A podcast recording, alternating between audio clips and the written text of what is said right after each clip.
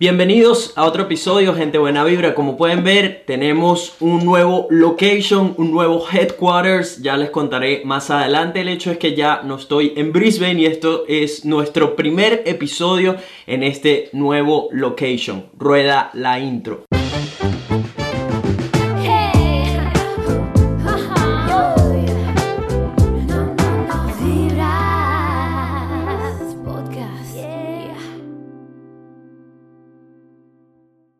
¿Qué dice la gente? Buena vibra. Bienvenidos a otro episodio de Vibras Podcast, donde hablamos de puras vainas positivas. Si son nuevos en este espacio, en esta plataforma, mi nombre es Nelson, soy un venezolano que vive actualmente recién mudado a Gold Coast, Australia, y bienvenidos a Vibras Podcast, donde me encargo de compartir precisamente las buenas vibras con todo el mundo para que, hopefully, se conviertan en una mejor versión de ustedes mismos y al mismo tiempo quizás entretenerlos. Usualmente tengo invitados especiales hoy. No es una excepción, así que basta de manguangua y vamos a lo bueno. Nuestro invitado especial de hoy es un venezolano de 34 años que vive en Brooklyn, Nueva York. Estudió diseño gráfico en la Urbe Maracaibo. Actualmente trabaja como freelance senior designer y es el host del podcast Daily and Graphics. Démosle la bienvenida a Luis Palencia. ¿Cómo estás, bro? Bienvenido a Vibras Podcast. Yes, ¿qué tal, men? Qué cool. Me encanta esa presentación, men. Y- Y, y- estoy honrado de ser el primero en, la nuevo, en el new location. sí, y como puedes ver, Mario, sabes que yo no tengo como que una presentación fija. Tengo cosas que digo como siempre, pero no es, no es tipo. Ajá. Por ejemplo, cuando empecé el podcast, tenía algo fijo con mi cojos. Teníamos una, como unas frases que siempre iban. Ahorita, como que no he tenido, sino dejo que fluya, ¿sabes? Y hay veces que la cago, hay veces que sale Muy bien. Claro. Sí, bro. Este, y de hecho, mira, mira la chuleta. Aparte que siempre es como bien incómodo empezar un podcast. Sí, sí, es raro, tienes que romper el hielo, ¿no? Me da risa que cuando hago estas, que son como videollamadas, que tengo la pantalla ocupada y no puedo tener lo que voy a decir de la presentación del host, tengo que escribirlo, ¿sabes? En un papelito y ponerlo ahí de frente para leerlo. Claro, claro. Sí, mira Luis, este... yo Tecnología que pueda, yo, yo estuve en tu podcast y por eso es precisamente como nos conocimos. Me, me mandaste un DM y me invitaste a tu podcast en lo que vi de qué se trataba. Dije, claro que sí, vamos a darle play. Que el episodio, por cierto, quedó bastante bueno. Así que si quieren chequearlo, vayan de una a su podcast, Daily and Graphics. Los links van a estar en la descripción como siempre. Eh, pero en nuestra conversación mencionaste a- algo de que a mí me, me voló la mente y era que has trabajado con Gary Vaynerchuk. Este, apenas dijiste eso, yo, hey, necesito compartir tu historia también, ¿sabes? Saber cómo, cómo llegaste ahí, qué aprendiste, todo esto, ¿no?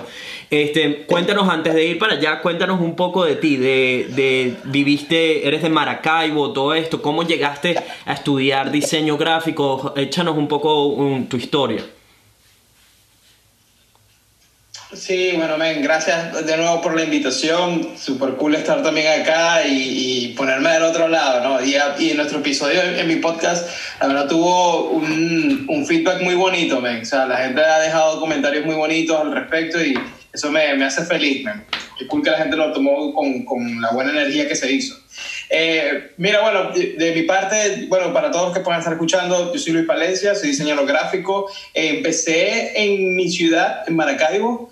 Eh, primero descubrí fue el mundo del graffiti eh, y me obsesioné, me encantó, fue como amor a primera vista. En ese momento hablo del, digamos, más o menos tipo 2000, 99, 2000.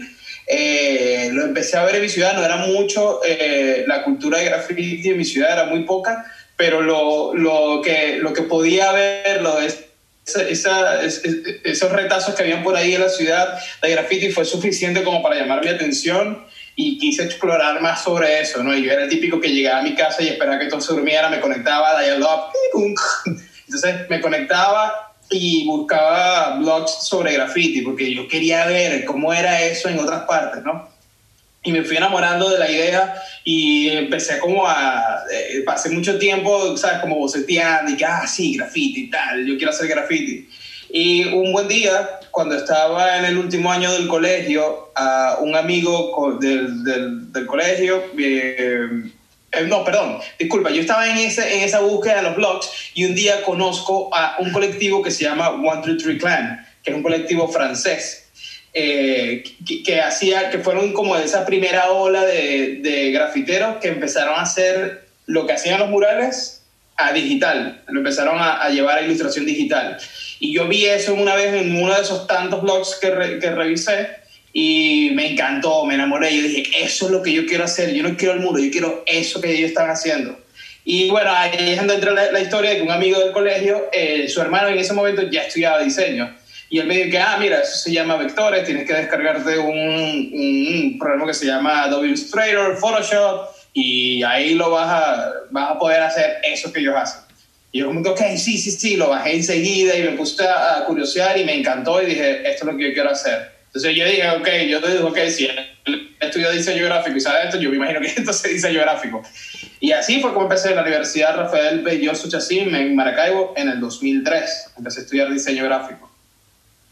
Y ahí arranqué, ahí empezó todo. Y empecé a trabajar eh, como más o menos tipo 2006, 2007. Ya estaba en un punto en el que ya me sentía un poco cómodo con la idea de, ok, yo puedo hacer estas gráficas, yo puedo empezar a explorar mis cosas. Y poco a poco empezaron a llegar las oportunidades. La primera oportunidad fue una banda de unos amigos que tenían un toque, tenían un evento y me dijeron como que, oye, ¿quieres hacer el flyer? ¿Qué tal? Yo como que, ok. Y esa fue la primera oportunidad y gracias a ese flyer llegó otro y otro y empezó la bola de nieve. Empecé a trabajar en, mi primera, en la primera agencia que, que conseguí, o sea, que me dieron la oportunidad de trabajar en mi ciudad. Y fue a raíz de eso. Eh, fue alguien que vio ese flyer y dijo, "¿Quién- ¿quién es este diseñador? Y el flyer fue lo que fue la plataforma para mí, no solo para recibir inspiración, porque en ese momento, 2003, 2004, cuando yo empecé a estudiar, pues no teníamos el alcance de, las redes sociales como las tenemos hoy día. Entonces mi forma de conseguir eh, era mucho de blogs a nivel internacional, algunos, algunos websites, eh, revistas, en esa época se compraban revistas y recibir flyers. Eh, los flyers me llamaban mucho la atención porque los colectivos de música electrónica y de, y de eventos en, en mi ciudad pues tenían una línea gráfica muy bonita, muy establecida, eh, una propuesta increíble y pues fue para mí no solo fuente de inspiración, sino también para dar a conocer mi trabajo. Empecé a trabajar con DJs, con bandas, y eso me llevó a este trabajo y una cosa y otra, pues se fue prendiendo todo.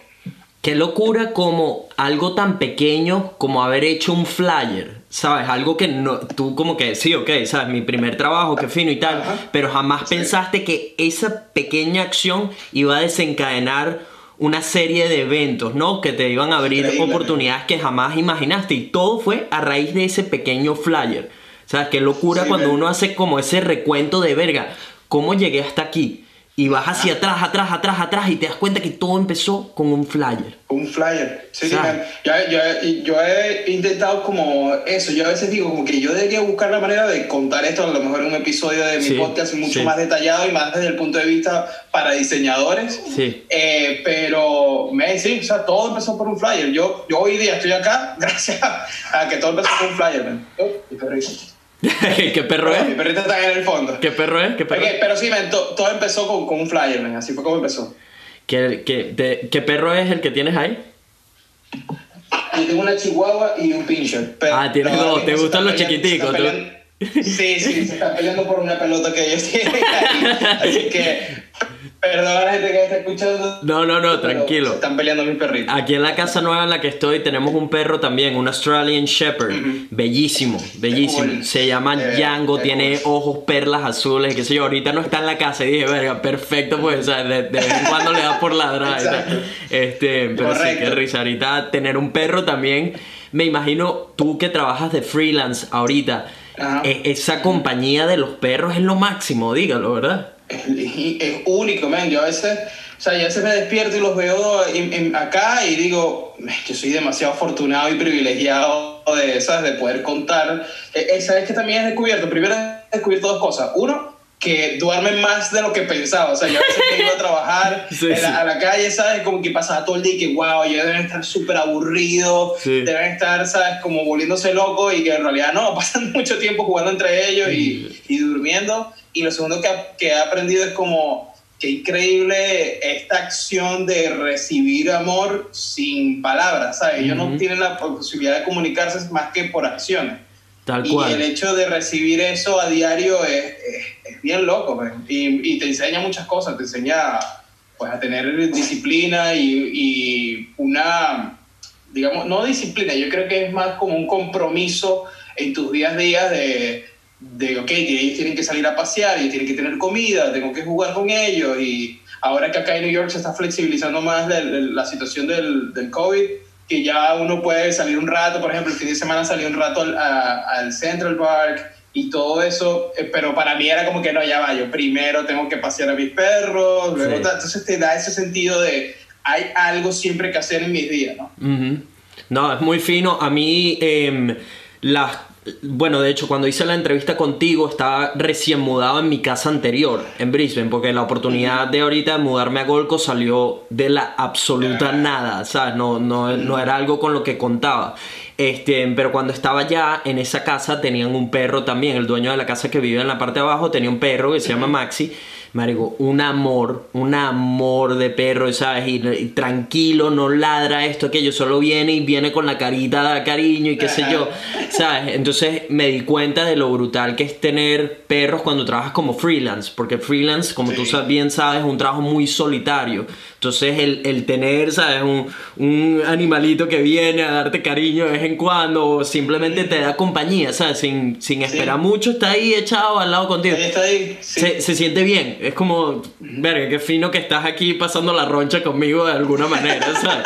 Y te, y Este, te obliga, sea, tú, tú lo ves y dices, ok, creo que es un momento de tomar mi break. también, y con los también, entonces ahorita por ejemplo, siempre hay como pequeños breaks donde digo, verga, déjame echarme ahí un rato con el perro. Y sabes, son 5 o Correcto. 10 minutos donde estoy ahí solo haciéndole cariños al perro y no estoy como pensando en todo lo que tienes que hacer. Entonces se ha convertido como en una especie de nuevo break. ¿Sabes? Entonces eh, es, es muy fino que ahorita en la casa en la que estoy también tienen un perro y como eh, mis dos compañeros de piso de casa, digamos, eh, van a sus trabajos, marico, el perro está aquí todo el día conmigo, ¿eh? entonces ya- Claro, ya, claro. como que se ha, se ha acostumbrado, ¿sabes? A que viene y se echa aquí, de vez en cuando cariño, juguetea, tal, pero, pero hay trabajo también, entonces lo de los perros, sí, muy, muy, fino toda esta parte.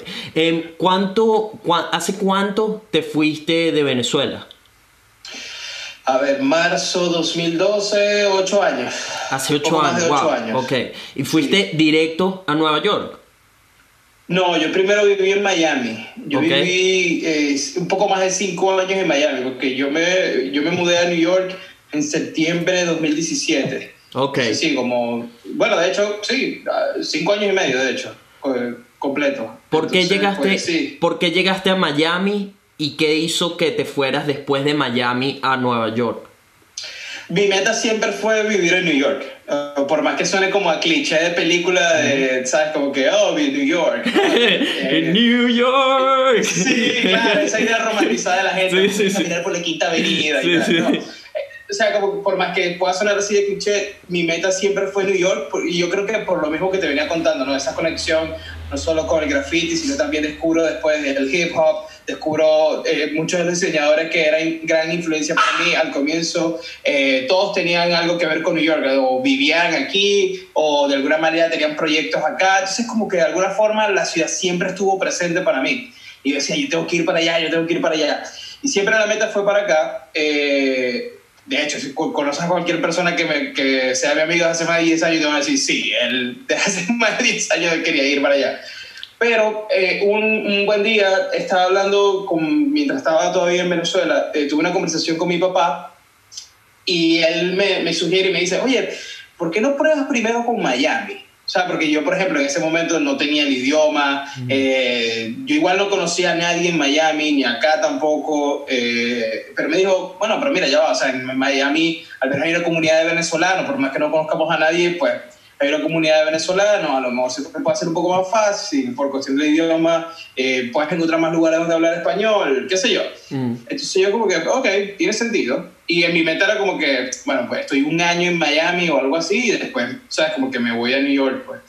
Al final terminaron siendo cinco años y tanto, pero principalmente fue por eso. man. Y yo creo que fue la, la mejor decisión, sin duda, haber seguido el consejo de mi papá porque Miami me preparó de muchos sentidos eh, para ahora estar acá en New York. Y llegó un punto en el que las cosas dejaron de funcionar para mí en, en Miami. No, yo sentía que, ¿sabes qué me pasaba? Que por más que sí, me gusta la ciudad y Miami es una ciudad a la que le debo mucho de mi crecimiento personal y profesional, al mismo tiempo yo sentía que estaba como de paso, siempre sentía que estaba como de paso y no sentía que terminaba como que de hacer el clic con la ciudad.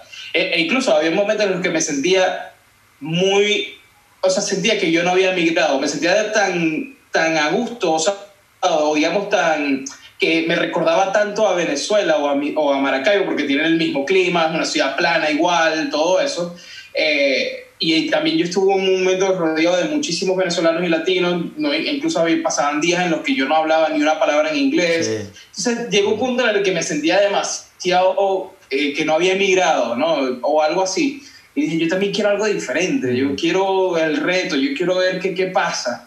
Hasta que pues llegó un día en el que, pues, por varias cosas personales que se dieron, eh, luego de todo eso, como que las cosas fueron encajando en su punto y ya llegó el momento en el que ya yo sentía que la ciudad me estaba votando, era como que ya, ya cumpliste tu ciclo acá, ve a New York ahora, ¿no? Y fue en el momento justo, me resolví todas mis cosas, en la parte legal, por ejemplo, de permisos de trabajo, todo eso, lo resolví en Miami, así que llegué a New York como listo para arrancar a trabajar de una, ¿no? Sí. Entonces pude resolver muchas cosas en Miami, que me permitieron entonces llegar a, New York con, con, una tranquilidad distinta, con un aprendizaje, con experiencia de trabajo, con muchas cosas que pues me funcionaron para, para ahora estar acá.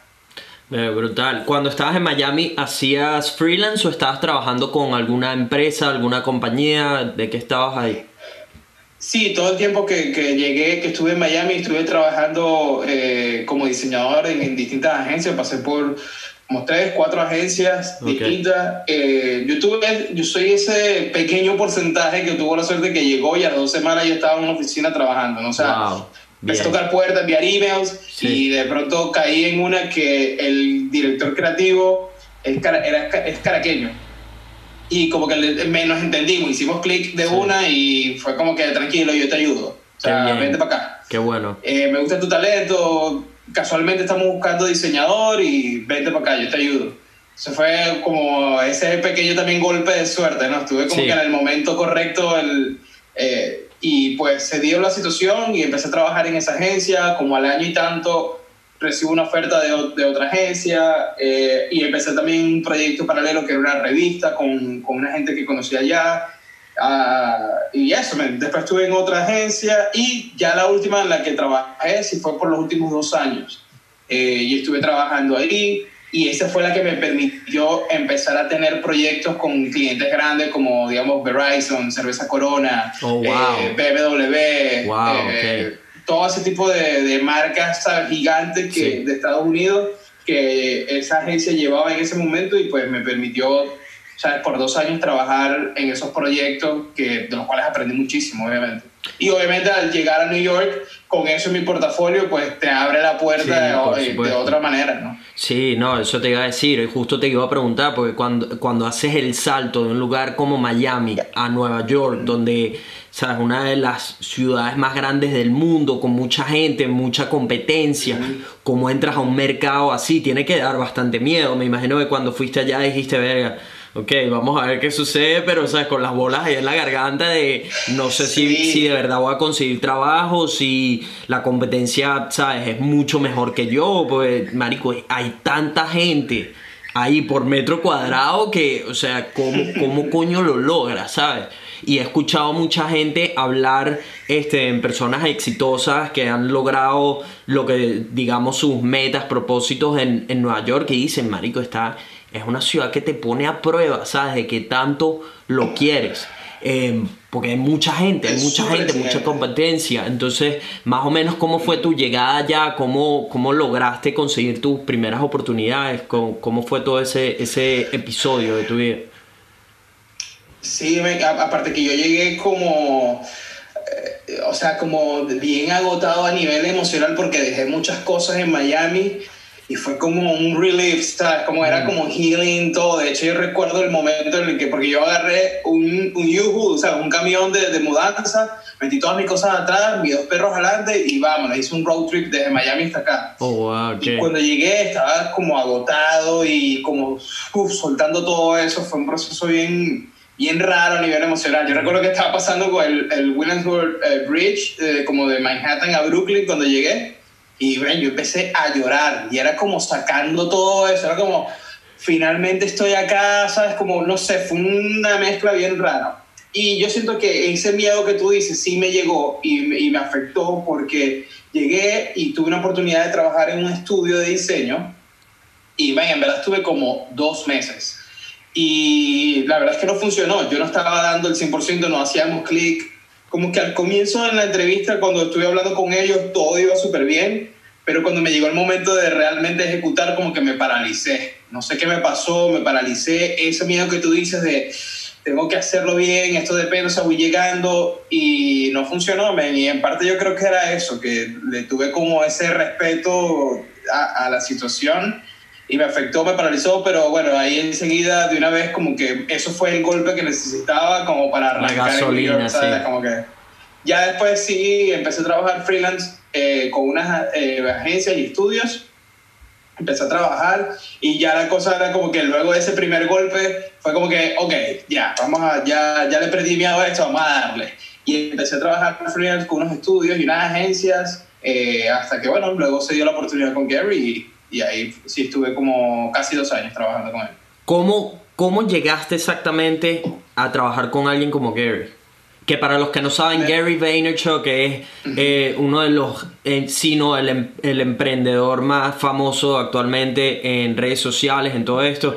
Eh, Tiene una empresa de eh, Vayner Media, si no me equivoco también. Sí, sí, Hace, sí. digamos, tiene su podcast, tiene canal de YouTube, tiene, o sea, millones de seguidores en este momento. No sé cuántos tendrá, no he chequeado, pero... como 8 millones. Ah, algo 8 así. millones, algo así. Es una persona eh, súper reconocida y que, bueno, está en su camino a convertirse en un billionaire.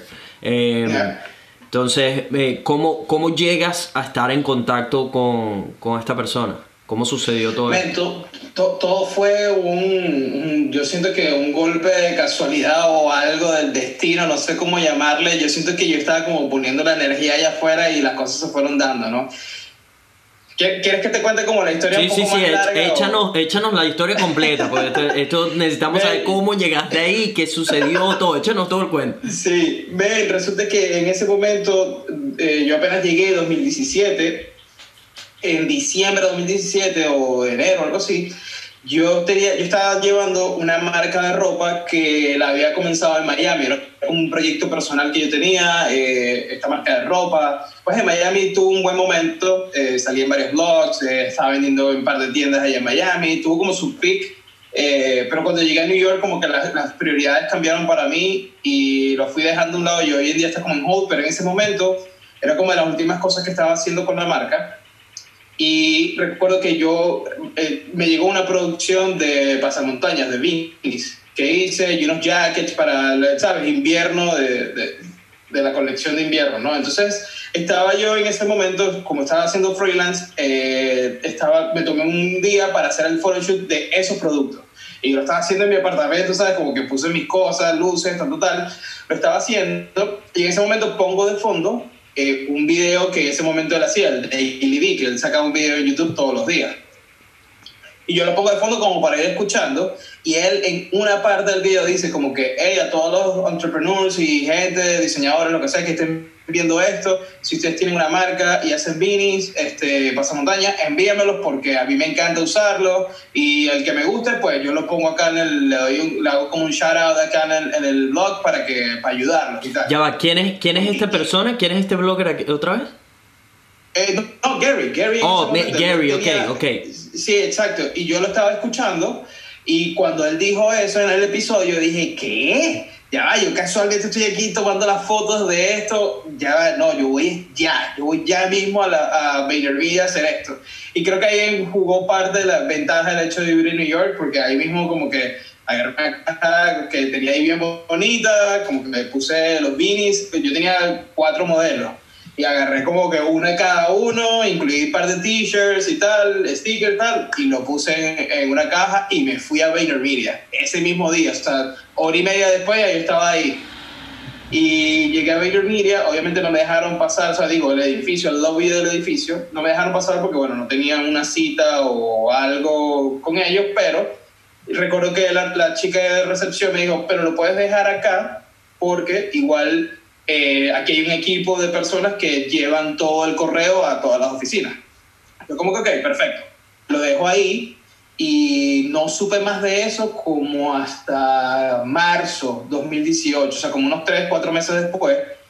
Eh, de la nada un día entro al Instagram de la marca, como para ver qué, qué tal, qué onda, y empiezo a ver men, cientos de mensajes y comentarios y tal. Yo como que, ¿qué está pasando acá? Y de pronto ah, veo el último que decía que, no sé cómo lo lograste, pero Gary está usando tu, tu, tu beanie. Eh, vi el nombre en, en el logo del, de, la, del, de la marca y te vine a avisar, ¿qué tal? Revisa ya su Instagram Live. Y era como hace dos minutos el, el comentario. Yo como que, ¿qué? Entro al Instagram Live y él estaba en un aeropuerto esperando para salir a un vuelo y tenía puesto el beanie. Y él nunca mencionó la marca ni nada, pero imagina el poder que él tiene, que eh, la gente se tomó el tiempo de leer el nombre del logo y buscarme. Eh, y fue un momento increíble, man. mucha gente me empezó a seguir, salieron muchas ventas, la gente empezó a comentar, y tal. yo, wow, qué increíble estaba eso, ¿sabes? Como que de la nada eso pasó.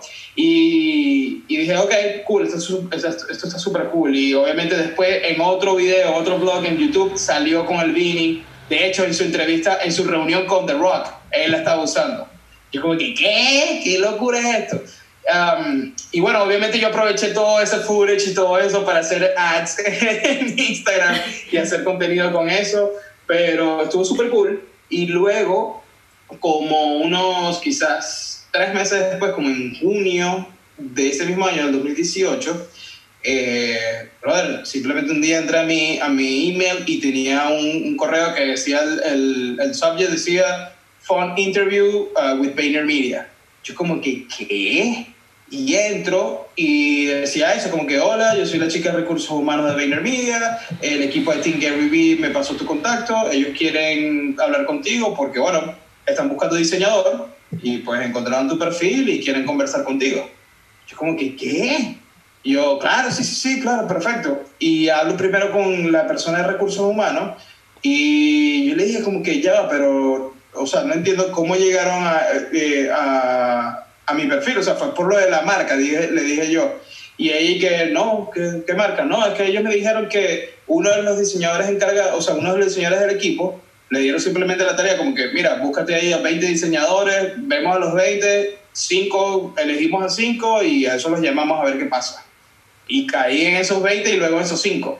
Luego, en la, en la entrevista con ellos, cuando fui a la, a la entrevista presencial, que no estaba Gary en ese momento, o sea, él estaba de viaje, pero bueno, eh, fue bien loco, o sea, llegué ahí a la oficina, yo estaba en VaynerMedia y yo como que ya, yo veo esto en YouTube todos los días, ¿cómo es que ahora estoy acá? Um, y pues nada, empecé a hablar con el equipo y yo nunca mencioné la marca, solamente para saber qué me iban a decir. Y resulta que en este momento, todavía lo hago, pero no tan seguido como antes, yo todos los domingos, en ese momento, hacía eh, cuatro gráficas a las cuales le dedicaba media hora cada una. Y lo subía en Instagram. Lo- como yo lo estuviese, lo primero que a mí se me ocurría, yo me sentaba en un domingo y que, ok, ¿qué voy a hacer hoy? Abría el Canvas, cuatro Canvas en Illustrator y empezaba a diseñar lo primero que se me ocurriera.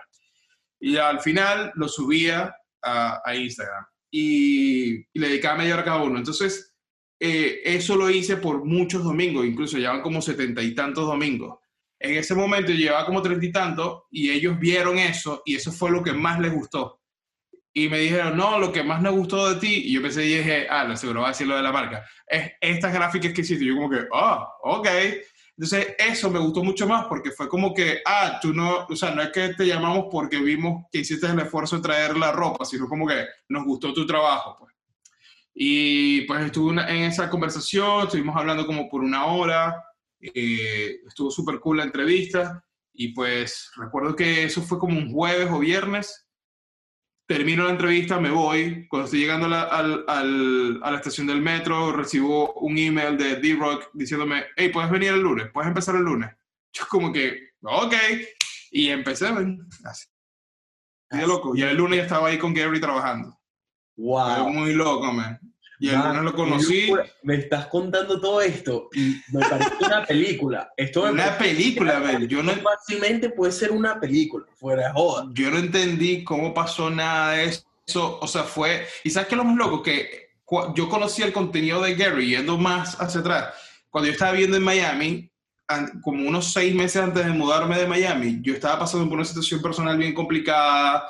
Estaba en un estado emocional como bien down. eh, no, no, estaba como buscando respuestas, ¿sabes? Como que, ¿qué hago ahora? Me está pasando todo esto. Y ahí justo conocí el contenido de Gary. Fue como un podcast que alguien puso en Facebook. A mí me encantaría saber en realidad quién fue el que lo puso. Pero en fin, alguien compartió un, un podcast donde él estuvo de invitado. Y a mí me encantó ese podcast porque yo veía que los comentarios y eh, la persona cuando lo posteó dijo, hey, esto está increíble, como que te va a cambiar la vida, tienes que ver esto. Y yo como, yo estaba aburrido en mi casa y como, "Ah, a ver qué es esto. Y a mí me impresionó porque todo lo que él decía como que hacía clic con las cosas que me estaban pasando. Él estaba poniendo en palabras lo que yo no sabía decir. Yo, yo decía como que yo no sé quién es esta persona, lo estoy viendo por primera vez en mi vida, pero está diciendo tal cual lo que yo siento. Eh, y, eso, y ahí empezó todo, como que yo empecé a consumir su contenido como loco, empecé a ver todo esto y, y me, y me ayudó mucho, me fue de, de gran ayuda a nivel personal, que, ¿sabes? Tener este contenido a la mano y cuando llegué a trabajar con él, yo recuerdo que en un, en un momento, cuando tú empiezas a trabajar en la agencia, empiezas para su equipo o no, lo que sea, eh, a ti te, te ponen una, un, un meeting de 15 minutos con él, uno a uno, sea, como un one-on-one con él, porque a él le gusta conocer a cada persona que entra al- a, a la agencia. Entonces, en ese meeting de one-on-one, yo le conté como que, man, ¿sabes que En este momento yo estaba pasando por todo esto, eh, te escuché y te empecé a seguir y me ayudaste mucho a superar esos momentos y es bien loco que hoy estoy acá y me pasó esto, hice esto, me equivoqué acá, hice esto, seguí tu consejo y me, me pasó esto, o sea, como que le conté todo en detalle y él simplemente se rió y me dijo, "Man, tú estás aquí por eso, o sea, todas esas cosas que hiciste al, al final, como, porque al final mucho de lo que yo aprendí de él fue hacer las cosas bien, ¿sabes? Como pensando a largo plazo, como que doing the right thing is always the right thing, ¿sabes? Como que eso fue algo que a mí se me quedó en la mente y en ese momento tuve que tomar decisiones que yo dije, ok, quizás esto no es lo que la, la mayoría de la gente haría porque se van impulsados por el ego, pero por alguna razón yo lo voy a seguir el consejo a Gary y yo voy a hacer lo correcto. Y ven, yo creo que eso fue la vida regresándome las cosas, ¿no? Y, y ese día, empecé, cuando tuve la reunión con él, fue, fue increíble, fue bien loco. Man, qué, le- qué locura, qué locura que Sí. un proyecto que no tenías ni idea de qué iba a salir de él o lo que sea y que ya de alguna manera lo tenías pausado, que fue esto de los beanies, estás en, tu, en tu casa, estás haciendo esto, tienes de, de fondo a Gary hablando, cuáles son las posibilidades, ¿sabes? De que sucedan todas estas, esta serie de, de pequeños eventos que alineados producen algo que jamás esperaste, ¿sabes? Que tú estés haciendo casualmente esto de los beanies, que todavía lo tengas, porque además puede ser que cuando hiciste el salto de a Nueva York hubieses dicho como, verga, ya ese proyecto se queda ya, ¿sabes? Eso Sí, sí, correcto, murió, correcto. ¿sabes? Pudiste haberlo dejado, o inclusive algo como, bueno, lo retomo luego, pero no tengo, ¿sabes? No tenías físicamente beanies, ¿me Correcto, explico? correcto. Entonces estás ahí, tienes en, en el background, está hablando Gary, suéltalo de los beanies y tú estás en el momento porque además teniendo algo en el background, muchas veces no estás parando bola, ¿sabes? Puede que, puede que lo haya dicho y ni siquiera lo escuchaste, lo tenías puesto y ni siquiera lo escuchaste, pasó cuando lo dijo que estás prestando atención, que lo escuchaste, conectaste las cosas y además ahí tenías la decisión porque al final, si bien todo parece, por eso te iba a preguntar, al, al final mucha gente diría, no, esa vaina es destino, ¿sabes? Pero en, mi- en mis ojos nunca es destino como tal, me explico, pues es como el universo yo creo que- de, de alguna manera como llevándote o poniendo, presentando las oportunidades, pero al final es- está en tus manos, porque tú tenías, tú Correcto. pudiste haber dicho, verga, qué casualidad esto, que justo está mencionando los beanies y yo tengo unos beanies, pero no te tomas la molestia de ir allá. A llevarlos. Me explico, solo piensas como verga, Sí. qué casualidad, y ya lo dejas pasar. Al final está todo en tus manos. ¿Cuál es, cuál es como tu perspectiva en esto de, de que algunos lo llamarían destino o lo que sea? ¿Cómo, cómo lo ves tú? Sí, o sea, sí, eh, lo, lo podríamos encerrar en un término general como destino, pero yo creo que es cuando la preparación y la oportunidad se encuentran. Exactamente. No, es como, no, y no solamente mi preparación a nivel profesional de ah, la marca, tal, yo creo que también preparación personal de eso que tú dices, ¿no? De qué pasa si llevo esto, no me importa, vamos para adelante, yo voy a llevar esto. Y, la preparación también, yo creo, de eh, el crecimiento personal de, que yo tuve en, todo ese proceso e incluso trabajando con él fue gigante, man. Y creo que todo eso se fue dando, yo fui como poniendo esa energía de quiero hacer cosas diferentes, quiero tratar, quiero crecer, quiero mejorar y se presentó ahí la oportunidad como que, ah, tú quieres aprender y quieres crecer, aquí la tienes, ¿sabes? Ven y Entonces, trabaja ah, con Gary Vaynerchuk. Exacto. y, y fue increíble, pero por ejemplo, hay algo, y, vamos a, entonces al punto de, de afrontar esta- este tipo de retos. Cuando yo llegué ahí, yo recuerdo después cuando me ofrecieron el, el- el puesto, en realidad era algo como, era un, digamos, un punto medio entre entry level, o sea, como que empezar en la, en la agencia y pasante, o sea, era como, y yo ya en ese momento con 8, 10 años de experiencia, era como, yo pude haber dicho que no, ya va, yo que soy un diseñador con 10 años de experiencia, que ya trabajé con estas marcas, bla, bla, bla, y dije, ¿sabes qué? Dale, yo solo quiero estar aquí rodeado de esta gente y aprender y ver qué pasa y vamos a ver qué, qué ocurre luego, ¿no? y acepté el puesto y ven, eh, al comienzo obviamente fue bien difícil porque obviamente el pago iba a la par a, a ese puesto, ¿no? Y era bien complicado, luego sí tuve un, un ajuste y todo, todo, y todo bien, pero al comienzo fue bien difícil, me fueron como cuatro o cinco meses de, oye, de incluso, ¿sabes? Como que moneditas, ¿sabes? Moneditas para pagar el metro, pero yo estaba apostando a largo plazo, o sea, yo dije, ok, voy dos pasos hacia atrás, en teoría, entre comillas. En ciertos aspectos, exacto. en ciertos aspectos, pero sé que esto luego me va a dar un paso, o sea, miles de otras cosas que, que van a venir, como incluso como esto que está pasando hoy día, ¿no? O sea, estamos aquí hablando de eso. Y, y también es algo que me ha abierto muchas puertas. Cuando hablo con, cuando he hecho pro- proyectos con otras agencias eh, y marcas y todo eso, lo primero que me dicen es, hey, trabajaste con Gary, wow, tal, ¿sabes? Como ya tienes ese badge ahí en, en tu currículum. Y, y al, comienzo, al comienzo fue bien difícil, pero, ven, aprendí muchísimo, aprendí mucho y sobre todo la importancia de rodearte de gente optimista. Creo que eso fue lo, lo, lo que más valoré. Un equipo lleno de optimismo y con ganas de trabajar y de, y de colaboración como nunca había visto antes. O sea, intento, a veces caía la parte de compararlo con las oportunidades anteriores en Miami y, y nada malo con la gente en Miami, solo que sí notaba la gran diferencia que hace cuando los proyectos están hechos con, con ganas, con buena energía, con, la, con sentido de colaboración. Ah, y tener a, a un líder como, como Gary, pues es increíble, man, porque yo siento que cada vez que hablaba con él, y una vez se lo dije, como que, man, yo siento que cada vez que hablo contigo es como ir a terapia.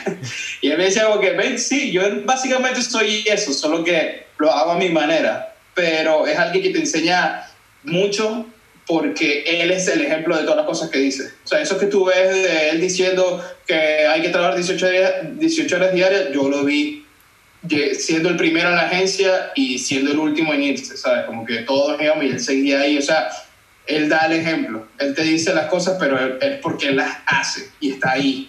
Y, y creo que también otra de las cosas que aprendí, no solamente a nivel personal y, y de interactuar con gente optimista y todo eso, sino también eh, el no juzgarse en el camino al momento de, hacer proyectos eh, y creer en tu instinto. Eh, o sea, a mí me impresionaba que yo a veces tenía reuniones de tres minutos con él. ¿Sabes? Como que, bueno, vamos a, buscar el café y en el camino buscar el café me vas diciendo las ideas y él tomaba decisiones de una vez. Y para él era como que si funciona bien, si no también. ¿Sabes? Como que vamos, vamos para adelante. Y entonces yo a veces me pongo a pensar que muchos, eh, cuando hablo con diseñadores en mi podcast, que les da como miedo, no, bueno, es que el, el feedback de la gente y los seguidores, yo, "Ay, yo vengo de hablar con Gary que tiene 8 millones de seguidores y si se equivoca, él afronta su vaina y dale para adelante, ¿sabes? Como, eh, eso me enseñó mucho, ¿no? A que al final le- no hay que juzgarse porque son ideas que estuvieron en un momento determinado en tu vida, ¿sabes? Como estuvo una idea por una hora en tu cabeza, la ejecutaste, la lanzaste y a ver qué pasa. Eso no te define como persona. Es una, una hora de tu vida, ¿sabes? Entonces, eh, yo creo que eso es lo, de los grandes aprendizajes que me quedó de trabajar ahí. Muy bonito. Sí, que sin duda ese es uno de los miedos más grandes de, de las personas, ¿no? El, el miedo al qué dirán. ¿Qué pasa si ejecuto esto y las personas me ven de una manera que no es la que yo trato de, de poner allá afuera? ¿Me explico? O si de repente critican mi trabajo, o si creen que no es tan bueno como el de otros. Siempre es el miedo al que van a decir los demás. Y cuando logras sobreponerte ese miedo, bloquearlo y decir, ¿sabes qué, marico? Me vale mierda lo que digan los demás, voy para adelante con mi idea y si falla, no pasa nada, fue aprendizaje, porque al final nunca, nunca es fracaso a menos de que te rindas, al final siempre son pequeñas pérdidas, digámosle así, esa es la manera en que yo lo veo, pequeñas derrotas, pero no es, no es fracaso como tal. ¿Me explico? Porque fracaso sería el que yo agarre y, y diga, hasta aquí llegué, me rindo con todo esto de YouTube o me rindo como diseñador gráfico, lo que sea. Eso, eso es un verdadero fracaso.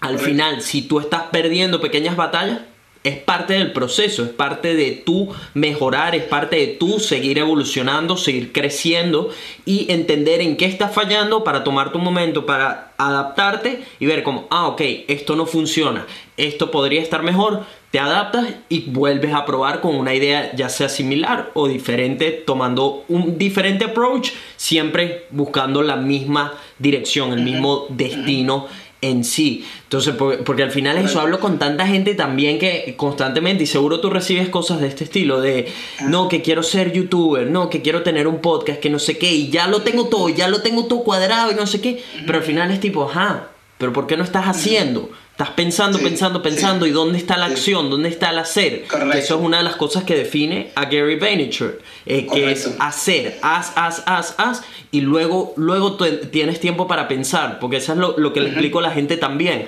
que justo lo hablé, lo mencioné en el último podcast cuando me leí el libro de Netflix, de la historia de Netflix. Em. Libro buenísimo, por cierto, se llama That Will Never Work. Em, altamente recomendado. La- una de las cosas que más se me quedó ese libro es que uno tiene las ideas al final nunca terminan como empezaron. Las ideas es una Correcto. especie de pequeño bebé, ¿sabes? Que te empiezan de con alguna inspiración, algún, algo en particular, pero a medida que vas haciendo, es que esa idea evoluciona en algo completamente Correcto. diferente que sí funciona. O sea, es como que, ah, de esto pasó a ser esto aquí y, y, y llegó a ser eso aquí con victorias y derrotas, ¿sabes? Cosas que fuiste probando, que algunas funcionaban y algunas que no. Y mientras no te rindas, vas a llegar a este lugar donde esa idea se convirtió en algo ya sea tangible o en algún movimiento o en alguna compañía, empresa, negocio, este, estilo de vida. Pero todo fue porque nunca te rendiste. Y Nunca te seguiste rendiste. probando, Sí, me- seguiste probando.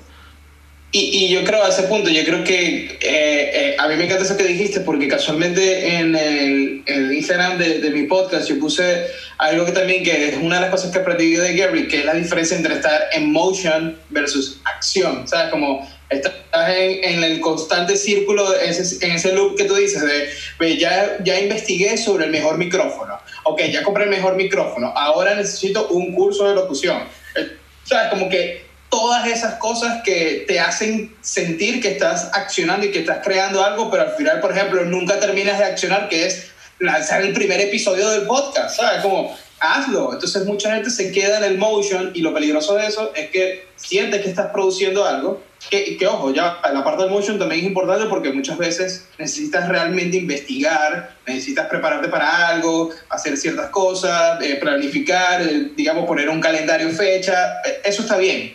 El problema es cuando te quedas en ese loop eh, por el miedo a, a- a la acción. Entonces, yo creo que mucho de ese miedo es porque la gente se pone el no antes de, de lanzarlo. No, a la gente no le va a gustar. A la gente, la gente no le va a dar like. La gente va a decir que yo no soy bueno. Pero ¿quién está diciendo eso? Eso es tú solito te estás poniendo el no. Entonces mucha gente se pone el no y en realidad yo siento que eso es también como ver a través del ego, porque, ah, no, ya va, mira, a lo que le funciona a Nelson es cuando él hace videos de él surfeando, entonces significa que si yo no hago videos surfeando, quiere decir que mi canal de YouTube no va a funcionar, ¿me explico? Entonces es como que empiezan a ver a través de, del ego de qué es lo que le funciona al otro y, y no se están dando cuenta que creo que es algo que me lo terminó de enseñar la ciudad de New York, es sé tú mismo. Ah, Yo sé, que suena, yo sé que suena muy cliché y básico, pero yo a veces me puse a pensar como, ¿cómo yo hago para resaltar en esta ciudad tan grande? Son 8 millones de habitantes, gente súper talentosa, con mil cosas que proponer. Y después pensé como que, ok, creo que la única forma es siendo yo. Yo tengo una voz única, así como todas estas personas que están acá, yo también tengo algo distinto que decir por mi background, por las experiencias que tengo, todo eso me hacen tener un punto de vista único. Entonces, ¿qué pasa si confío en eso? Y empiezo a hacer las cosas como, como eso y no seguir los trends, no seguir la, lo, lo que están haciendo el resto de los diseñadores acá porque voy a hacer uno más.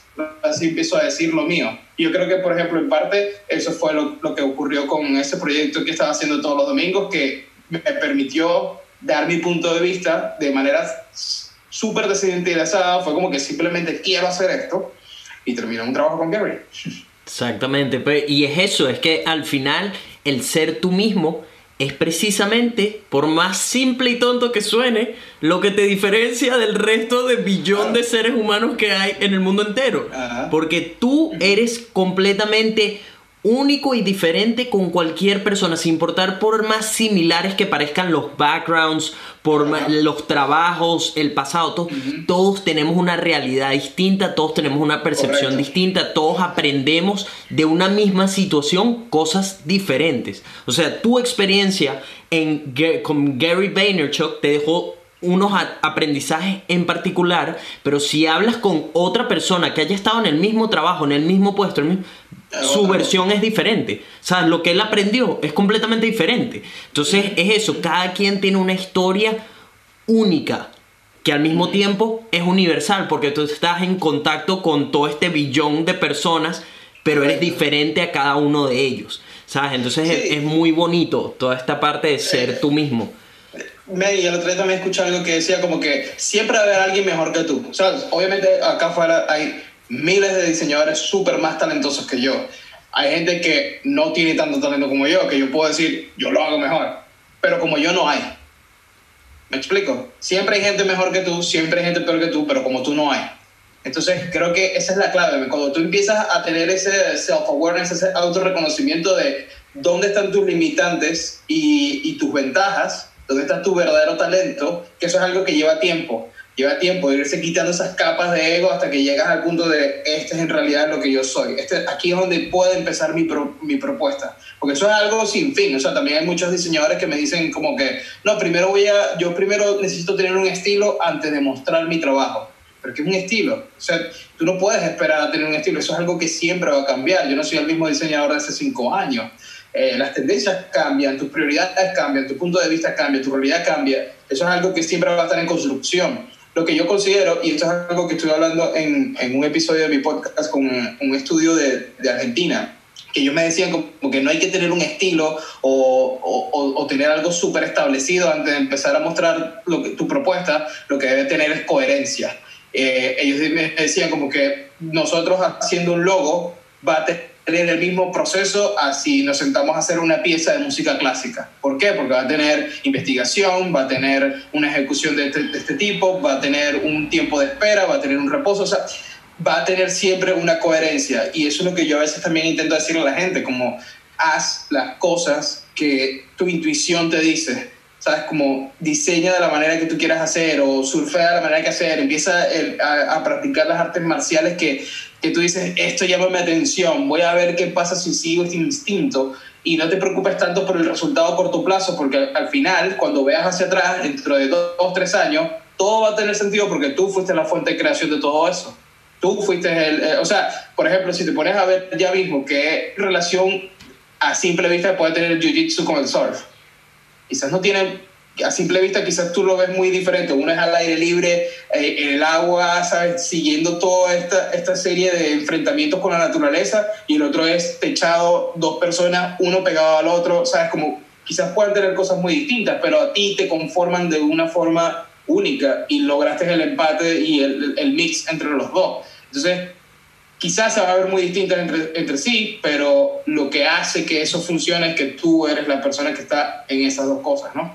Entonces al final todo va a tener sentido, solo que mucha gente quiere tener eh, esto del perfeccionismo, que todo cae encaje perfecto, ¿no? Sí, y, y, me encantó lo que dijiste de como tú no hay dos, porque eso es, eso es ¿sabes? algo que tenemos que tener presente constantemente. Deja de juzgarte, porque al final tú eres único y diferente al mundo entero y precisamente eso es lo que tienes que traer a la mesa, tú, ¿sabes? No, no lo Sí. que están haciendo los demás. Y, y también hay que ver, y también hay que ver que, por ejemplo, cuando eh, está esa parte de juzgarse, eh, yo no sé hacer esto, o yo no soy bueno en esto, o yo creo que la gente no le da like, es también preguntarse de dónde viene eso. Porque a- a- una vez yo estuve hablando con Gary de- sobre el tema y él me dijo como que "Men, nadie nace pensando que no es bueno para algo.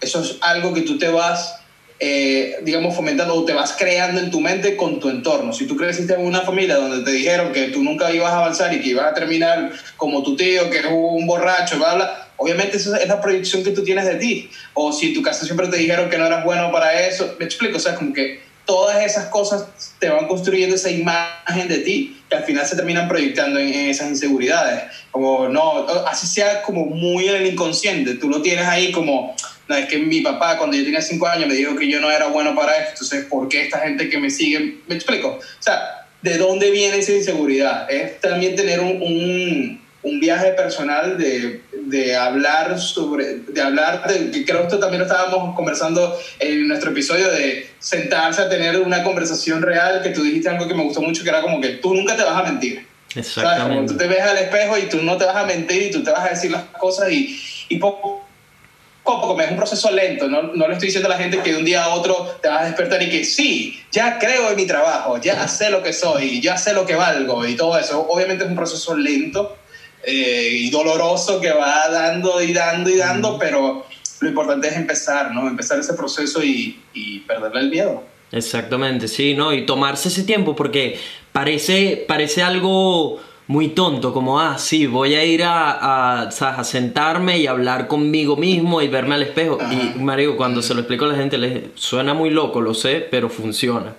Porque es eso, cuando es tú contigo mismo, porque cuando tienes a alguien enfrente, usualmente el ego trata de meterse, ¿sabes? En el medio. No, yo, yo sí he hecho esto, yo sí he tratado aquello, yo, yo, yo sé por qué yo soy así y todo eso, yo sé que yo no puedo cambiar, ¿sabes? Siempre es tu ego tomando control. Poca gente logra dominar el, el, el ego, ¿no? Siempre es una, una lucha constante de entender que, marico, que está bien no saberlo todo, está bien no ser el mejor, está bien to- todas estas cosas, pero siempre trabajar en base a ser mejor. a precisamente lo que promuevo, ser una mejor versión de ti mismo y, y en especial cosas como, como esta, por ejemplo, que tú decías que justo ahorita que no eh, hay personas que no empiezan hasta que creen tenerlo todo descifrado.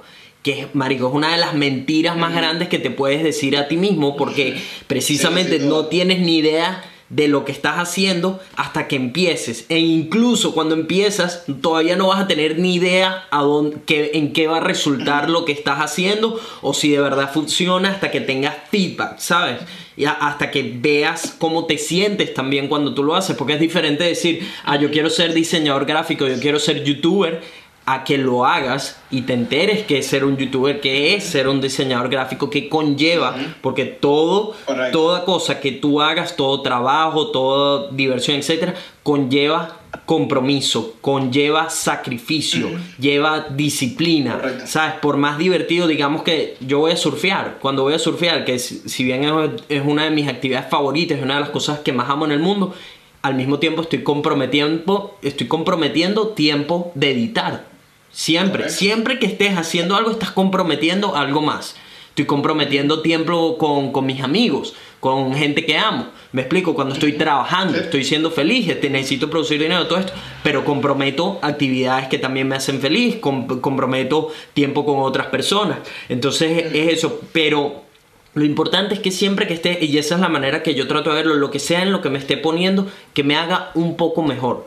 Ya sea, Mario, pues estoy trabajando y estoy siendo mejor en, en mi craft, en, ya sea en podcast, haciendo videos, editando fotos, lo que sea, o porque estoy yendo a surfear que me, ¿sabes? me aligera la mente, que me hace me- mejor atleta, que me hace me- mejor al a- en circunstancias de presión, como puede ser la naturaleza y todo esto. Este, Entonces eso, trabajar siempre en base a ser mejor tú y, y lo mismo que tú decías, de que siem- estamos en constante evolución. Tú y yo no vamos a ser los mismos seres humanos después de este podcast. Porque ya Correcto. acabamos de compartir el uno con el otro, ¿sabes? Experiencias, anécdotas, eh, perspectivas, energía. Entonces, después de que se acabe esta conversación, tú y yo somos una versión un poco mejor de lo que éramos antes de este podcast. Y eso es lo más bello de la vida, ¿sabes? Cuando ves, cuando ves todo con esos ojos de, ah, si yo hago ciertas cosas, si yo conecto con personas en particular, si yo me busco poner en circunstancias donde siempre estoy creciendo, siempre estoy evolucionando, Marido, termina siendo una mejor versión de ti constantemente, minuto a minuto, hora a hora, día a día, y cuando lo pones en el transcurso de meses, años, llegas a donde sea que quieres llegar. O sea, los límites te los pones tú con lo que hagas. Eh, otra cosa que mencionaste que me encantó fue la disciplina que estabas teniendo cuando estabas haciendo lo de los cuatro gráficos eh, todos los domingos. Porque eso es, eso es básicamente una de las pequeñas cosas que puede hacer cualquier persona para llegar a ser extraordinario o resaltar dentro de lo que hace. Eso que tú estabas haciendo, de hacer cuatro gráficos, de comprometerte, todos los domingos voy a hacer por quién sabe cuánto tiempo, cuatro eh, graphics y me voy a poner un tiempo límite, hay un deadline, o sea que hay presión contigo mismo de esto tiene que estar listo en media hora y tienen que ser cuatro. Y fíjate, esa disciplina te consiguió el trabajo con Gary Vaynerchuk, básicamente, ¿sabes? Que la gente viera como, mira, mira Muy todo loco, lo. Este, que, que cuando empezaste a hacerlo, jamás te imaginaste que eso iba a terminar en, en, en esa oportunidad, ¿me explico? O sea, entonces es, es como, nunca limites a- hasta dónde puede llegar una disciplina en particular y el tipo de Correcto. resultados que puede producir por más insignificante que parezca. Pues cuando lo dices así, si bien tú sabes bien que es, es difícil porque es como verga, todos los domingos me voy a sentar a hacer cuatro graphics y tal. O sea, hay veces que no va a estar la energía, es domingo, la mayoría de las personas quieren es relajarse, lo que sea, pero nunca subestimar esa pequeña acción hasta dónde puede llegar o qué, qué cadena de eventos puede desencadenar. Es lo mismo que conmigo con los videos. Esta disciplina que tengo ahora de que lanzo tres videos semanales más el podcast, etcétera.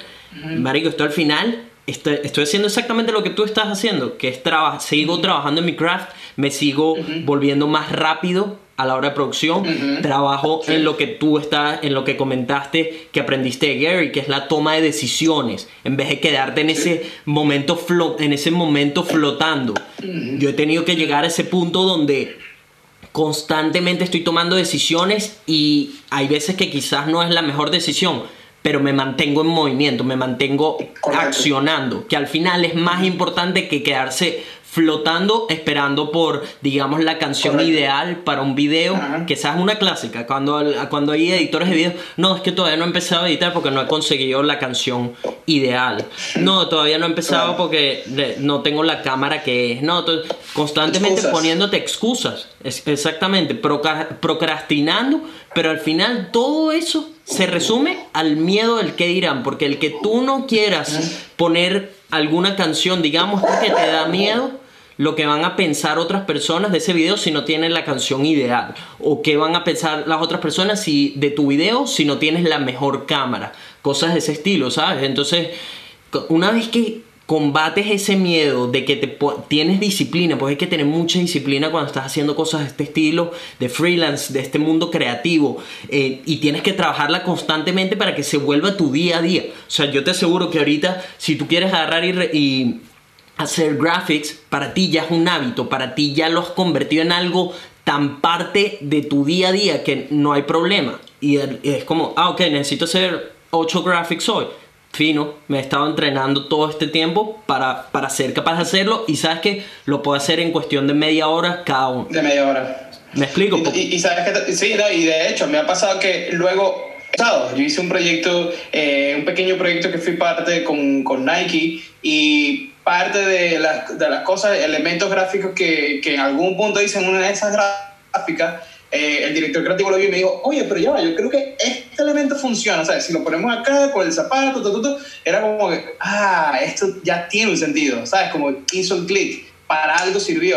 Eh, Era como que, ¿por qué estás dándole, dan, haciéndolo todos los domingos? No sé, pero esto en algún punto va a funcionar. Y, y otra cosa que, que también me, me enseñó es, sí, ven, hay días que no estaba la energía ahí y hoy veo esas gráficas y se nota, se nota que obviamente no tenían energía, o sea, no me gustan, o sea, las veo y digo, "Ay, qué horrible estas gráficas, pero estaban ahí. O sea, a pesar de, yo sabía que no era mi- lo mejor, yo sabía que no, estaba, no había dado el 100%, que no son una representación de lo que yo puedo lograr, pero yo me puse el reto de, no importa qué, yo voy a mostrar esto. Y fue más que todo una documentación del proceso, ¿sabes? Había días, domingos buenos, domingos malos, pero es la documentación del proceso y lo que fui aprendiendo en el camino. Aprendí a, a eso, a no juzgarme, a, ok, esto yo sé que no es lo mejor, pero vamos para adelante. ¿sabes? Yo prefiero 70% de hecho y, y arriba que nada, que no hacer nada, ¿no? Exactamente. Eh, entonces, porque fácilmente yo pude haber dicho, no, este domingo no, y no lo subía y ya. Entonces, como que yo creo que esa es la parte, ¿no? Cuando realmente accionas, o sea, cuando a pesar del miedo, pues igual lo haces. Exactamente, sí. le- completamente de acuerdo, completamente de acuerdo con, con todo esto. Y creo que uno de los tips fundamentales para cualquier persona que se quiera iniciar en este mundo creativo, ya sea freelance, ya sea diseñador gráfico, youtuber, eh, emprender un negocio que no tenga ni siquiera nada que ver con todo esto, es tener tu pequeña disciplina de hacer todos los días eh, algo que te acerque un poco más a tu meta o plantearte ya sean días fijos de la semana como lo hiciste tú, por ejemplo, pues digamos esta no, tu semana ya estaba con trabajo creativo como tal, o sea, ya tú tenías tus proyectos, ya tenías el freelance, todo eso, pero añadiste el domingo como un día donde te dedicas básicamente a mejorar, a trabajar, a producir Correcto. contenido que ya si servirá o no lo sabrás en el futuro, pero nunca subestimes esas, esas pequeñas acciones, esas pequeñas extramillas que a lo largo del tiempo en conjunto hacen la diferencia. Porque es un día en sí por separado puede que no haga mucho, pero cuando juntas todos estos domingos Todo eso, claro. Se traduce en experiencias. Y, y ¿sí? yo creo que también, eh, y yo creo que también es ver las cosas. eh, Yo, yo siento que mucha gente eh, se pone la meta, ¿no? Primero se pone la meta de voy a hacer un podcast, voy a grabar un podcast, pero dentro de cada meta hay varios retos y, y cada reto tiene que ser como, eh, digamos, atacado de, de- a, a tu manera. Por ejemplo, tienes la la idea o la meta de crear un podcast, pero te frenas, como estamos hablando. No, primero voy a el mejor micrófono y no, después la mejor cámara y te empiezas a poner todas estas trabas y al final lo que está pasando es que todas estas excusas en lo que se resume es que tienes que asumir el reto y superar el reto de tengo miedo al que dirán, tengo miedo a, a ponerme frente a cámara, tengo miedo a quedar como la persona que no sabe de lo que está hablando. O sea, miles de, de- de cosas que puedan estar ocurriendo ahí, todas esas excusas en realidad es el reto que tienes que, eh, que tienes que superar para poder lograr esta meta de tener un podcast. Entonces, cuando te pones, yo siento que cuando te pones esa meta, perdón, esa, cuando te pones esa visión, es cuando empiezan a, a desglosar los pasos que, que ahí es donde entra lo que tú dices de dónde está la disciplina que vas a tener entonces todos los días de, ok, para yo eh, superar este reto, eh, digamos, de tengo miedo de, de empezar este podcast, porque muy deep inside ese, ese es lo que te está frenando, porque cómo yo puedo entonces superar este reto, o a pesar de esto, lograrlo, ok, me voy a poner entonces eh, la disciplina de todos los días, no sé, hablar con gente extraña en la calle, o le voy a preguntar algo diferente al barista que me atiende en el coffee shop, y ahí poco a poco me voy soltando, o sea, es ver esa gran meta como desglosada en estos retos que tienes que superar para lograr ahí, y eso es dándole, es equivocándote y intentando e intentando una y otra vez. Eh, Al final es lo que le digo a la gente. Muchas veces también me preguntan. De hecho, estaba conversando esto con eh, una persona de mi Patreon en un FaceTime. Y era, ajá, pero es que me da miedo esto, aquello, de poner un video allá afuera, toda la cosa. Y al final es entender que ese miedo no se va. Ese miedo no se va a ningún lado. Ese miedo está ahí para quedarse y está en ti decir, ah, ¿sabes qué? hoy no voy a correr de ese miedo, hoy voy a enfrentarlo. Y a medida que tú vas a enfrentar más esos miedos, esos pequeños demonios que no tienen en la cabeza, porque al final está todo en tu cabeza, porque te aseguro que el 99.9% de las personas no les interesa lo que tú estás haciendo, no les interesa si una idea no salió como tú pensabas, no les interesa si tu pelo no se veía bien ese día, no les interesa. El 99% de las personas no les interesa. Tienes ese 0,1% de personas que van a estar ahí criticando, etcétera. Las personas que se dedican a eso, a criticar a otros, son unos perdedores. Así de claro. Si tú te dedicas constantemente a criticar a otras personas, a, traerlos hacia abajo, a, a impedirles que continúen su camino, sus proyectos, a decirles lo mal que lo están haciendo, si tú tienes tiempo de hacer eso, usted es un perdedor. Así de claro, pero un perdedor grandes ligas. Sí, sí. O sea, Sí. Mario, ni tú, te aseguro, ni yo tenemos tiempo de andar criticando lo que está haciendo otra persona, hablando lo que la gran habladera de paja, todo esto. ¿Qué es hablar paja? En Venezuela le decimos hablar paja. Hablar paja Sí. es básicamente ponerte a criticar de manera negativa, no constructiva, a otra persona. Porque simplemente tú tienes miedo de emprender lo tuyo, porque tú te reflejas en lo que está haciendo esa persona y dices, verga, yo no tendría las bolas de hacer lo que él está haciendo, pero sabes que como yo no me atrevo, como yo tengo un trabajo que no me gusta y esta persona está emprendiendo algo que sí le apasiona, etc., déjame ver si puedo traerlo al mismo lugar en el que estoy yo, ¿sabes? Déjame Misery, impedir. Misery Love Company. Exactamente, exactamente, la miseria ama la compañía. Exactamente. Sabes que también yo creo que afecta mucho a- a, eh, el hecho de todo esto que estamos hablando, ¿no? Una vez que ya tú consigues superar esos miedos y empiezas a accionar y empiezas a hacer esto- eh, todo esto, yo creo que en la siguiente fase, luego de, ok, ya les hice caso, subí el primer episodio de mi podcast, hice mi primer video de YouTube, yo creo que la otra parte de mantenerte haciéndolo de manera disciplinada y lográndolo es la intención que tú tengas. ¿Cuál es la intención que tú tienes? O sea, mi intención, mi- o sea, tu intención no puede estar atada a una serie de resultados en específico. O sea, por ejemplo, mi intención con el podcast, eh, por ejemplo, no es eh, hacerme famoso y ser el diseñador número uno y. O sea, bueno, obviamente sí, estaría súper cool, ¿no? Pero mi intención, eh, esa, eh, eh, digamos, big picture, o sea, como el- en el macro, mi intención es ayudar. Mi intención es ayudar a otros, ser un open source de recursos e información para otros diseñadores. Decirle, hey, yo cometí este error, no lo cometas, algo así. Esta fue la manera como yo solucioné, o te aconsejo hacerlo de esta forma. Entonces yo creo que la intención cuenta mucho porque es lo que eh, va a ser la gasolina que te va a mantener en esos momentos en los que las cosas quizás no salieron tan bien o te, hicieron un mal comentario o las cosas, el video no subió un miércoles sino el jueves o cualquier cantidad de cosas. Todas esas adversidades que te va a conseguir una vez superaste el miedo y empezaste a ejecutar, lo que te va a mantener es tu intención. Si tu intención es hacerte famoso en dos días, creo que no, creo que no, no, no va a pasar y te vas a rendir y, y vas a decir, no, esto es muy difícil. Pero creo que la intención es lo más importante. Entender cuál es tu intención y eso es lo que te va a mantener en el camino. Tu intención lo es todo. Tu intención es la fuente de poder que va a sacar toda la energía necesaria para poder accionar todos tus proyectos. Y es por eso, y todo eso nos regresa al por qué le explico a la gente y por qué hablo esta palabra de pasión, ¿no? De por qué perseguir una pasión.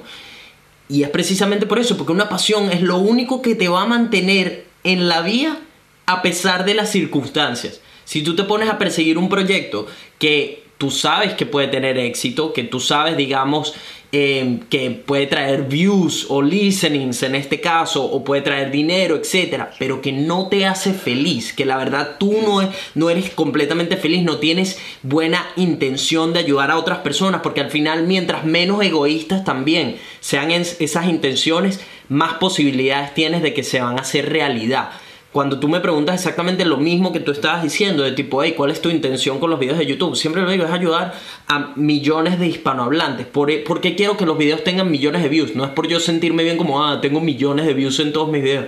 No, hay, hay un detrás de por qué todo eso, porque yo siento que si mis videos tienen a un millón de personas viéndolos, con cada mensaje que yo pueda dejar detrás de cada video, le puede llegar a un grupo pequeño de personas que solo necesitaban un empujón para ir a hacer el mundo un poco mejor. Y de todo ese pequeño grupo de personas puede salir el siguiente, qué sé yo, ¿sabes? Eh, Albert Sí, sí. Einstein o el siguiente Gary Vaynerchuk en versión latina, ¿sabes? No, no lo sé.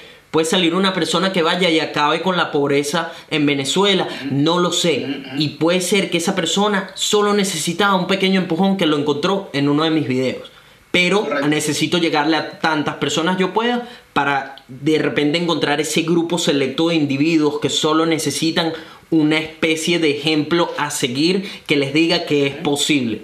Una persona con la que ellos resuenen y digan, ah, mira, si ese pana pudo, que no vino de, de una familia con dinero, no vino del mejor, de tener el mejor pasaporte, no vino de nada, esto solo vino de chapa a pesar de las circunstancias y creer en él y lo que sea, él me demostró que sí se puede, entonces yo también puedo. ¿Sabes? Esa es como la meta con el podcast.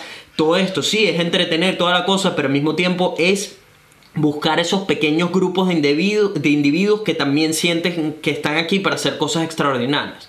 ¿Me explico? Entonces, Sí. tal cual como tú lo decías, la intención lo es todo. Tu intención al final va a determinar si lo que sea que estás haciendo va a ser un éxito o no, a pesar de las circunstancias y sin importar cuánto tiempo va a tomar. Porque hay veces que toma Correcto. tres meses, hay veces que toma seis, hay veces que toma cinco años, hay veces que toma quince. ¿Sabes? Ven, así como es adentro, es afuera. Todo lo que uno, o sea, todo lo que uno logra eh, no es más que la materialización de algo que pensaste. Sea, así como es adentro, es afuera. Si tienes la paciencia, si tienes la intención, la buena intención, eso se nota. Bien, la gente también nota cuando tú estás haciendo algo forzado. La gente nota cuando tú estás haciendo algo por likes o por views. Ya, y ahí es donde está la intención. Y muchas veces lo que, lo que pasa es que eso requiere el, el sacrificio de a largo plazo y no todos quieren pasar por ahí. Entonces, pues ahí es donde está la intención, ahí es donde hay que revisarse y decir, en realidad, entonces yo quiero hacer esto. ¿Cuál es en realidad mi intención con esto? ¿Dónde está, dónde está, dónde está mi llamado? ¿Dónde está lo que realmente, donde yo realmente puedo agregar valor? Y eso es algo que me pasó con la marca de ropa. Llegó un punto en el que le perdí la intención, le perdí el norte. Y dije, ¿sabes qué? Y empecé a hacer el podcast y sentí que podía ser mucho más yo y que yo podría agregar más valor y que podía ayudar más eh, con un episodio del podcast y se ha grabado con mi celular de ese momento que tenía un iPhone 6 a tratar de venderte una, una, un t-shirt, un jacket o lo que sea. Entonces dije, ¿sabes qué? Creo que yo logro más eh, grabando mi, mi experiencia en un episodio a tratar de venderte un producto, ¿no? Y ahí fue, entonces mi intención siempre ha sido la misma, mi intención siempre ha sido ayudar. Y porque mi- una de las cosas que eh, yo estaba tratando de hacer con la marca y que un poco lo logré era crear una cierta comunidad y tenía una comunidad y hacíamos cosas, eventos y todo lo demás y se estaba empezando a lograr eso. Ah, pero creo que lo, lo encontré mucho mejor y donde yo siento que puedo hacer más en el podcast y así que fue como una evolución de lo mismo. Yo, yo siento que toda nuestra carrera termina siendo la evolución de una misma idea, ¿no? Eh, y ahora luego esto yo lo entiendo porque también en, en el 2010 cuando estaba en Venezuela y tenía un proyecto de una serie de exposiciones sobre diseño gráfico venezolano que hacía con mi dinero. Era como que yo simplemente voy a dejar de quejarme que acá en mi ciudad no hay exposiciones de diseño, yo veo exposiciones de fotografía, de arquitectura, de artes plásticas, pero yo no veo nada de diseño, voy a dejar de quejarme y las voy a hacer. Entonces creé una comunidad y eso me llevó a viajar por, por varias ciudades de Venezuela, en distintas galerías. Eh, en Caracas hice en el Centro Cultural Chacao, en Maracaibo hice en el Lía Bermúdez, que es el museo más importante del Zulia. Todo eso fue gracias a la construcción de comunidad y de gente que vio en eso una fuente de inspiración y, y cosas eh, donde podían aprender. Luego intenté hacer algo parecido a- a- en la marca y ahora con el podcast. Entonces todo ha sido la evolución de una misma idea, pero siempre porque esa ha sido mi intención. Entonces me mantiene constantemente buscando a cómo expresar esa misma intención. Sí, no. Bro, Luis, eh, ya estamos aquí al final de- del episodio. De Excelente. verdad que un absoluto placer haberte tenido de invitado. Eres una persona Gracias, que, como puedes ver, ha ido poco a poco cumpliendo sus sueños a punta de trabajo duro, a punta de perseguir su pasión. Eh, la verdad que, ¿qué más decirte? Me pone, me pone muy feliz cada vez que encuentro a otro venezolano que de alguna manera está en la misma lucha en su propia realidad y va, ¿sabes? A, a medida que más va dando, porque como tú mismo dijiste, tienes 10 años en esto, ¿sabes? Has ido consiguiendo, cosechando los resultados de tu trabajo y de tu intención, que es lo que te ha llevado Correcto. a donde estás ahorita. Y mira, fíjate las puertas que te ha abierto desde llegar a una ciudad como Nueva York, que no cualquiera tiene la oportunidad de ir allá y lograrlo y lograr establecerse y trabajar con personas tan gigantes como pueden ser eh, Gary Vaynerchuk. Eh, si pudieras decirle a la gente dónde te pueden conseguir en redes sociales, dónde pueden encontrar tu podcast y finalizar diciendo quizás cuál sería el consejo más grande que le, le pudieras dar a, cualquier persona que ya sea tenga miedo de emprender un proyecto o de que está comenzando, eh, ¿cuál sería ese consejo que le darías a, a Luis de hace 12 años cuando estaba recién empezando? ¿Cuál, qué, cuál, ¿Qué es lo que te hubiese gustado que, que te dijeran gracias a todas las experiencias que tienes ahorita de vida? Sí, bueno, primero pa- para la- las redes sociales donde puedes encontrarme, eh, mi cuenta personal es arroba eh, tres underscore, T-H-R-E-Z underscore. Ah, mi, el podcast es Daily and Graphics. Eh, y también tengo otro podcast que se llama Dentro de la Caja, que lo pueden conseguir como arroba desde la caja. Eh, es un podcast donde comparto con otros tres creativos, dos mujeres y, un- y otro pana, eh, donde también tenemos conversaciones desde otro punto de vista también en la, en la parte creativa y es algo que me gusta mucho porque me enseñó a que mi verdad no es absoluta y que solo es una opinión que tengo y esto me ayuda como a rebotar ideas y a, y a crear otro tipo de, de dinámicas y de conversar acerca de, también del, del mundo creativo. Así que Daily Graphics desde de, de, la caja, dentro de la caja y también, bueno, mi cuenta arroba 3 underscore. Y el consejo que le daría a todas las personas que quieran empezar un proyecto, y es un podcast, un emprendimiento, una empresa, lo que sea, es lo primero lo que veníamos hablando, la intención la intención de qué, qué, qué, es lo que yo quiero lograr con este, con este proyecto, con esta idea que tengo, porque la, la, intención también te va a llevar al mensaje que quieres transmitir y eso también te va a llevar a, tu nicho de personas que, a, a, quien le vas a llegar. Entonces yo diría primero también tener eso claro porque fue un error que yo no tuve con, que yo tuve con la marca, perdón. Fue un error que yo no supe definir bien el nicho al que, a quien va dirigido. Yo siempre ahora le digo a la gente, intenta definir tu nicho como una persona. Imagínate esa persona que va a comprar tu servicio o le va a llegar tu podcast, eh, esa persona que va a ver tu YouTube, qué hace esa persona, cuáles son sus gustos, qué música escucha, porque muy probablemente esté rodeado de personas con gustos similares y se van a ir como, digamos, recomendando tu, tu proyecto o se van a transmitir tu mensaje y eso va a hacer que poco a poco crezca tu, tu, tu, audiencia. Y también ir pensando eh, en pequeños pasos a corto plazo. O sea, no esperes que el primer video, digamos, si subes un video va a tener 100 mil views, ¿eh? Ok, logré 100 views, ahora voy a lograr 120 y ahora 130, porque todo proyecto que empieza con un nicho no necesariamente se va a quedar ahí. Muchas veces ese nicho crece y te lleva a algo gigante. A veces pongo, cuando he hablado de esto, pongo el ejemplo de, por ejemplo, una banda como Metallica Metallica no empezó siendo una banda que llenaba estadios a nivel mundial y ni ser la banda, una de las bandas más importantes de la historia del rock. Ellos empezaron con un pequeño nicho de público que se pasaba los cassettes o los, vinil, los viniles y los iba a ver en pequeños clubs de, de, de, rock y eran 100 personas viendo la banda, pero esa misma gente, ese pequeño nicho que ellos fueron construyendo fue lo que poco a poco a través de los años los llevó a hacer esta banda gigantesca, a llenar estadios a nivel a nivel mundial. Entonces yo diría eh, lo que veníamos hablando, la intención, para que te, eso te va a hacer definir tu, tu, nicho y a cómo llegarle, el mensaje que quieres transmitir, y luego tener empatía. La empatía por la persona que te va a escuchar, por la persona que va a ver esto, eh, el que va a recibir tu producto, la gente con quien vas a, trabajar para que eso sea realidad, bien sea un editor, un diseñador, eh, la empresa que es de manufactura, de tener la empatía también, de, saber trabajar eso con, con, el resto de las personas, eh, ponerse también un poco en los zapatos de, con quienes colaboras para que las cosas puedan fluir de una mejor manera. Eh, y ven, yo siento que, como dije hace poco, así como adentro, hacia afuera, yo siento que mucha gente habla del win-win en dos vías. Y a veces yo siento que es win-win-win, tres vías, porque uno, sentir la satisfacción personal de lo que estás haciendo, sentir el amor por lo que estás haciendo, eso al final el- en el producto que, que hagas, eso se va a notar, se va a reflejar de alguna manera, La- el cuidado al detalle, el, digamos, el amor y la pasión que le pongas a lo que estás haciendo. El otro win es la persona que lo recibe, porque como tú decías, como tú le pones todo el empeño y el cariño a, cada uno de tus videos, la persona que lo recibe consigue un valor en eso, lo aprecia, lo ayuda y crece, ¿no? Y hace cosas, lo ayuda a crecer, a hacer cosas mejor, a motivarse, a todo eso. El tercer win, y yo creo que es el más importante, es ¿qué estoy poniendo yo afuera? ¿Qué- ¿Cuál es la energía que yo estoy poniendo yo afuera? Porque eso al final es un reflejo primero de ti y lo que se te va a, a regresar en algún punto. Entonces, win, win, win. ¿Qué, ¿Cuál es tu satisfacción? ¿Cómo estás ayudando a otro? Y cómo eso en conjunto arroja una bonita energía al mundo. Yo creo que eh, teniendo eso siempre en cuenta, tarde o temprano las cosas van a llegar para ti. Ese es mi consejo. Un aplauso a esos buenos consejos de vida cargados de positivismo y de sabiduría. Este, no, positivismo no, positividad, que esa es una, una de las... Positividad, siempre tengo ese, Eh, ese sí. error. Y mucha que- gente.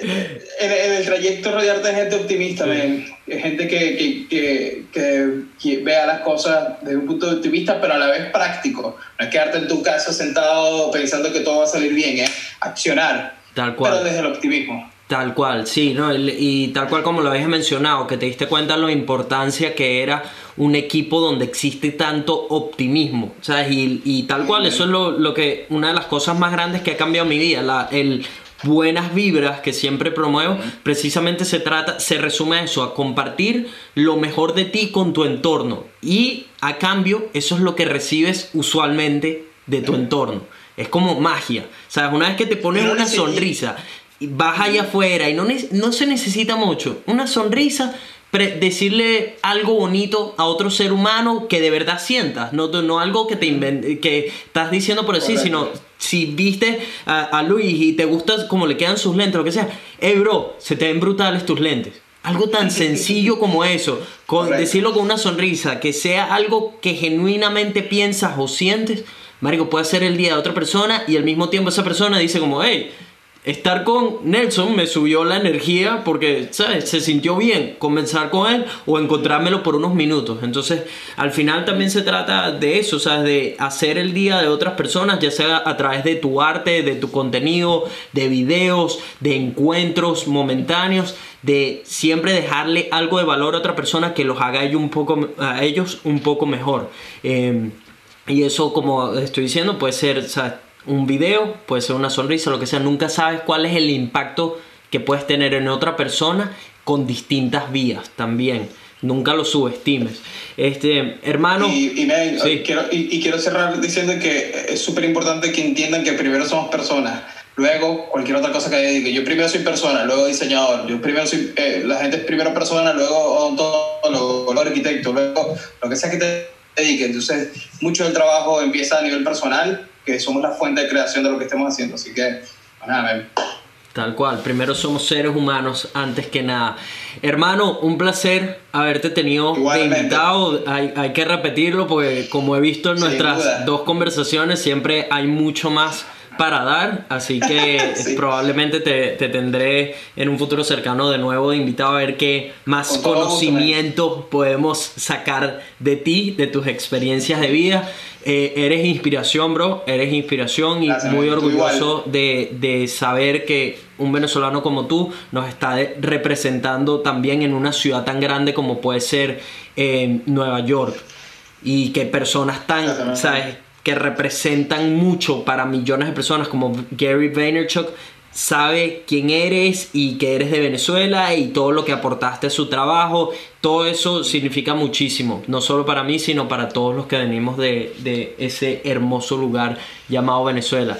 Eh, mi bro, duda, los links... Igual por acá, el respeto es mutuo, men. Sí, el- los links para todas su- sus redes sociales, podcasts, etcétera, están como siempre en la descripción, mi gente. Si les Yes. gusta en estos videos, si les gusta el podcast, sería brutal que consideren apoyarme en Patreon. Es la mejor manera de permitir que pueda continuar creando contenido tiempo completo. Me pueden encontrar en las redes sociales como arroba Nelfelife, en especial en mi canal de YouTube activos, que hay muchos videos nuevos Eh. de este año.